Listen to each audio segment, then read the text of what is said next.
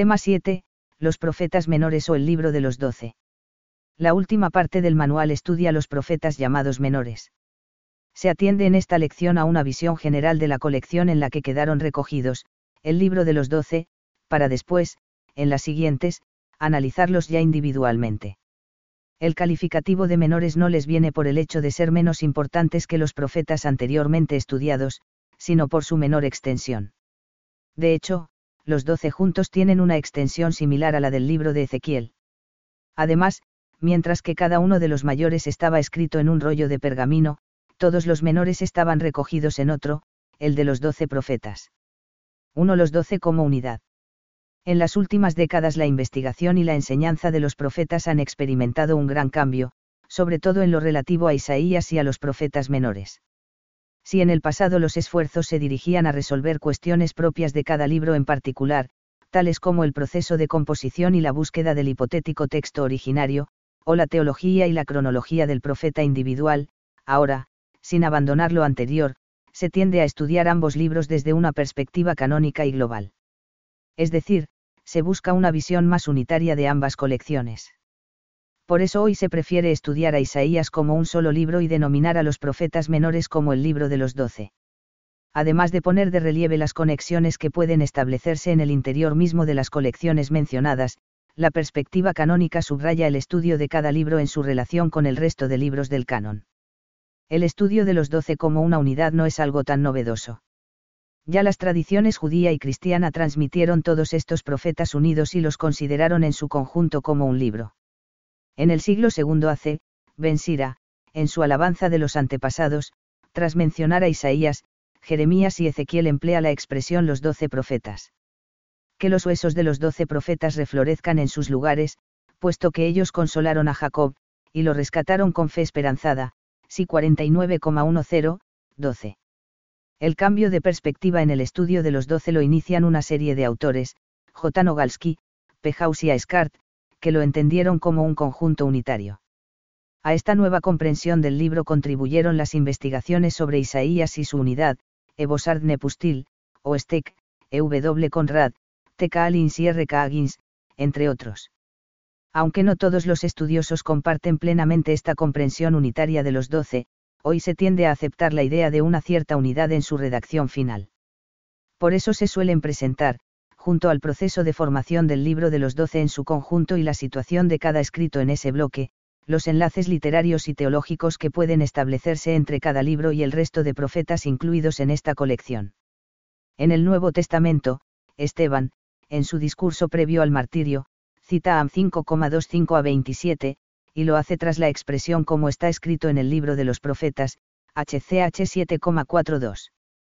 También se entienden como un libro en el modo de presentarse en antiguos manuscritos, en el modo de denominarlos en la versión de los LXX y en algunos documentos extrabíblicos en los que se menciona el número de libros que componen el canon judío, 22 o 24, como Flavio Josefo, contra Apión, y, 38 a 42, algunos apócrifos, 4 Esdras 14,38 a 48, o la tradición rabínica, Talmud de Babilonia, Baba Batra 13 a 15, donde también se expresa que para separar un libro de otro en la Biblia hebrea se solían dejar cuatro líneas en blanco, mientras que para separar cada uno de los doce solo se dejaban tres. Del mismo modo los padres de la Iglesia se refirieron a ellos como un libro unido. Entre ellos destacan San Jerónimo, prólogo a los doce profetas en la Vulgata, y San Agustín quien, aparte de ser el primero en designarlos con el nombre de profetas menores, afirmó. Doce son los libros de los profetas, correspondiendo cada uno a cada profeta, pero como se enlazan entre sí y nunca han estado separados, se cuentan por un libro, de Doctrina Cristiana 2,13. A pesar de la nítida comprensión que tenían los escritores antiguos de los doce como un libro, lo cierto es que su estudio se centró casi exclusivamente en el análisis independiente de cada profeta, tal como se aprecia en los manuales de hasta hace muy poco tiempo. Dos Isaías y los doce. Fue, sobre todo, a partir de finales de los años 80 del siglo XX cuando la crítica volvió a interesarse por el libro en su conjunto. El cambio de orientación se produjo en paralelo a los estudios sobre el libro de Isaías, originados un poco antes, al caer en la cuenta de los vínculos que unían a ambos libros.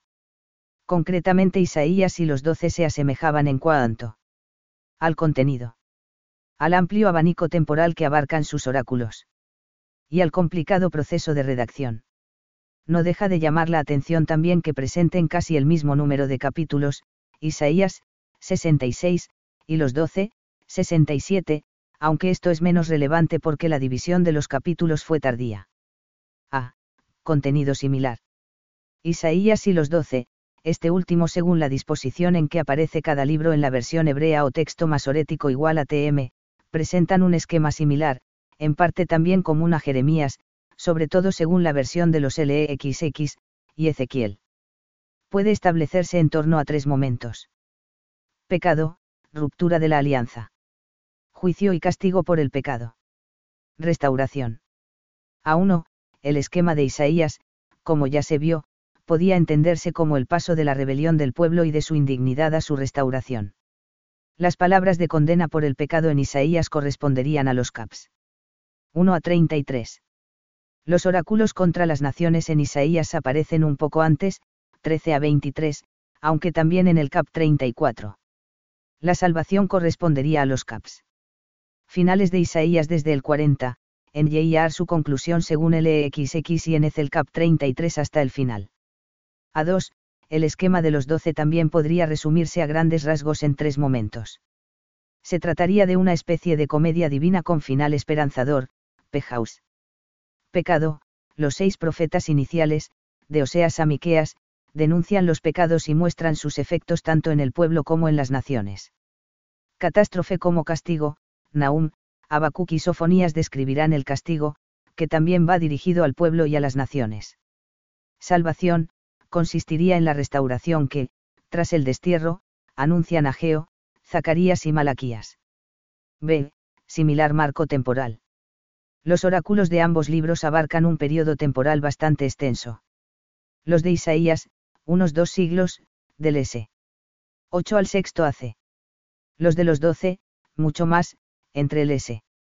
8 y el cuarto o incluso el tercero AC. Una variante de ese esquema podría ser el que señala R. K. Higgins. Juicio contra Israel. Oráculos contra las naciones. Salvación. C. Parecido proceso de redacción. La formación de ambos libros fue un proceso complicado y largo en el tiempo. Tal vez la diferencia más importante es que mientras que en los doce se menciona expresamente el nombre de otros autores, cada uno de los doce profetas, en Isaías los dos supuestos profetas distintos al del S.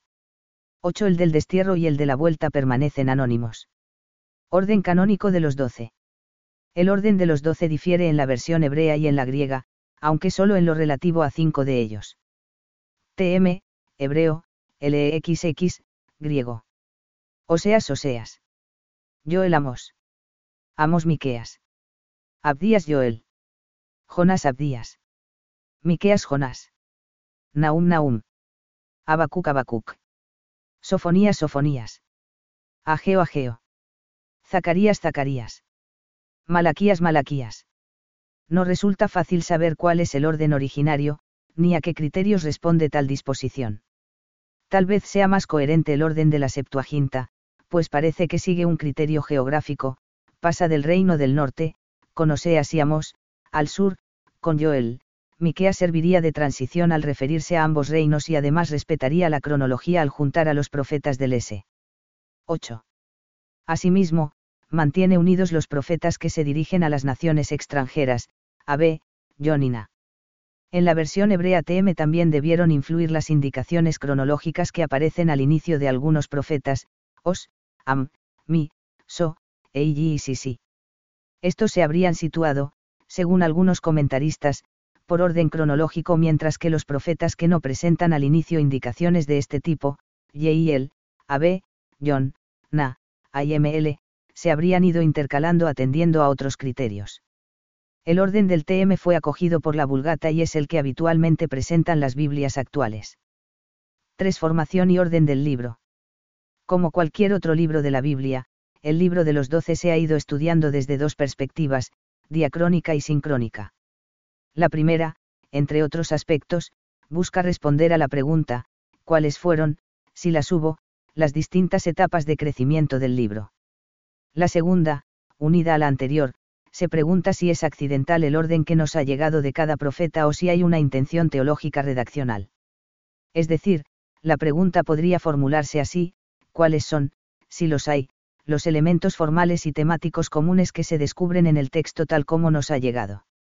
Hoy es comúnmente aceptado que el libro de los doce no consiste tanto en una mera recopilación de textos dispuestos uno tras otro, sino que, más bien, existió un proyecto teológico redaccional para todo el conjunto de los profetas menores.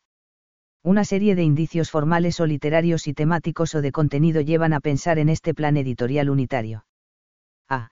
Aspectos formales. Destaca en primer lugar el uso de titulillos en los encabezamientos de casi todos los profetas. Suelen ser una señal de redacción posterior y guardan semejanzas entre sí por grupos. Palabra del Señor dirigida oráculo y palabra.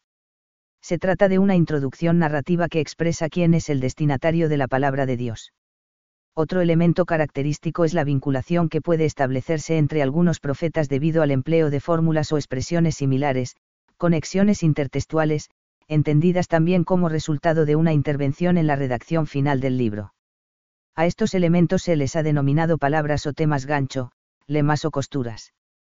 La más común es la expresión de ex 34,6 a 7, Señor, Señor, Dios compasivo y misericordioso, lento a la cólera y rico en misericordia y fidelidad, repetida toda o en parte en el 2 y 13, John 4,2, mi 7,18 a 20 y Na 1,3.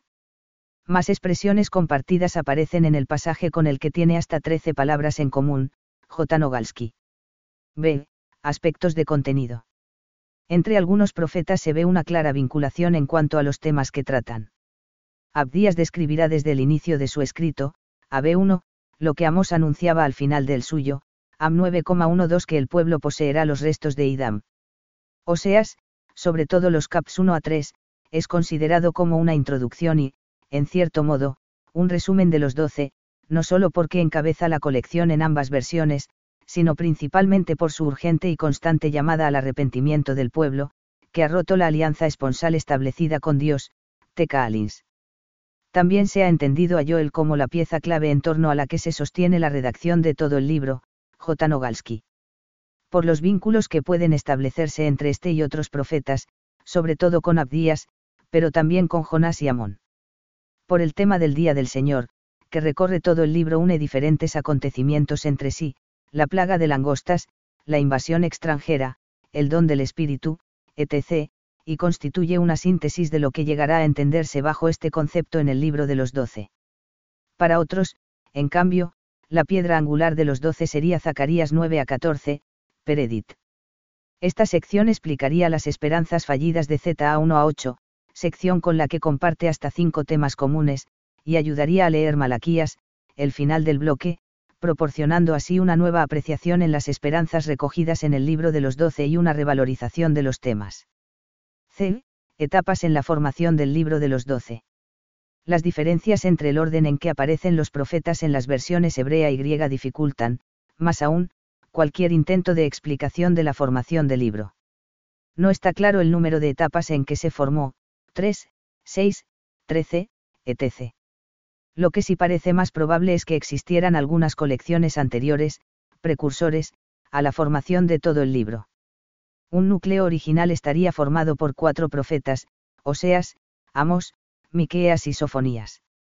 Su edición podría haberse realizado en el S. B. En un entorno deuteronomista, J. Nogalski y Escart. En esa misma época habría aparecido la colección formada por Ageo y Sisi 1 a 8. Ambas colecciones se irían combinando con la aparición del resto de escritos, Joel, Abdías, Nahum, Habacuc y Malaquías, durante bastante tiempo, hasta el S. 4.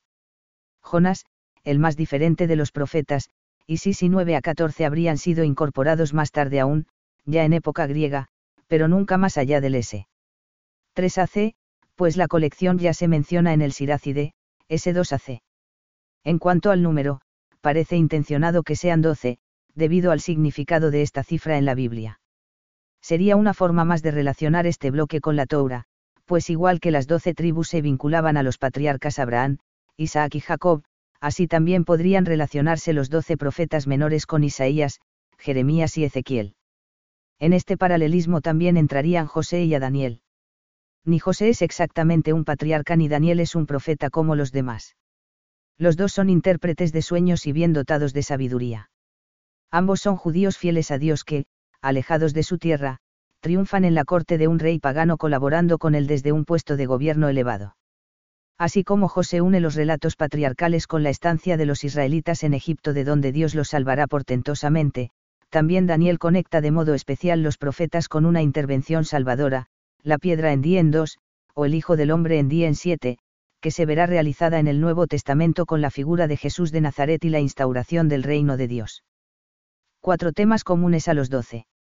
Los estudios recientes, atendiendo sobre todo a la forma final canónica del texto y respetando la autonomía individual de cada uno, coinciden en que el libro de los doce se presenta como una antología de textos con un hilo conductor común y una serie de temas que van progresando de modo coherente. La intencionalidad común al conjunto del libro se ha visto en la visión profética de la historia. Leído como una narración continua, el libro de los doce, ofrece una crítica profética de la historia, paralela a la historia deuteronomista y a la historia del cronista más Esdras y Nehemías, Peredit. Sin embargo, atendiendo a la distinta procedencia de materiales en el tiempo y a las circunstancias históricas tan variadas de cada uno, la mayoría de estudiosos prefieren no hablar de una única reflexión teológica global. En cambio, establecen el criterio unificante del libro en el carácter de antología y en un número variado de temas comunes. Se han sintetizado en dos grandes temas, R.K. Higgins la relación de Israel con las naciones paganas, vistas en los primeros profetas como instrumentos de Dios para ejecutar el castigo, después, en Naa, como la personificación del mal contra el Señor y su pueblo, y al final, AZCML, como naciones en las que se puede vivir pacíficamente, y las actitudes frente al culto. Otros, de Escayola, los amplían a cinco, relectura de la historia, el día del Señor, la violencia, la relación entre Dios e Israel, elección, y las naciones, y el papel del profeta. Otros sugieren ocho temas relacionados entre sí, Tecaalins alianza elección, fidelidad infidelidad, fecundidad infecundidad, huida retorno, justicia misericordia de Dios, el reinado de Dios, el lugar de la morada de Dios, templo Montesión, y las naciones como enemigos aliados. A la luz de las diferentes propuestas, como síntesis, pueden destacarse tres grandes temas comunes a casi toda la colección. El Día del Señor como concepto unificante para muchos, pues está presente en ocho de los doce profetas, aunque su significado no será siempre el mismo, sino que irá evolucionando. La metáfora del matrimonio, presente en el principio, os 1 a 3, y en el final de la colección, ML 2,10 a 16. La descripción inicial del divorcio de Gomer por su infidelidad y su significado en relación al pueblo se relaciona con la denuncia final del divorcio del pueblo que prefiere casarse con los ídolos antes que con Dios. La confesión del Señor y su misericordia, recogida en la expresión de Ex 34,6 a 7 que, como ya se ha visto está también presente en Joel, Jonás, Miqueas y.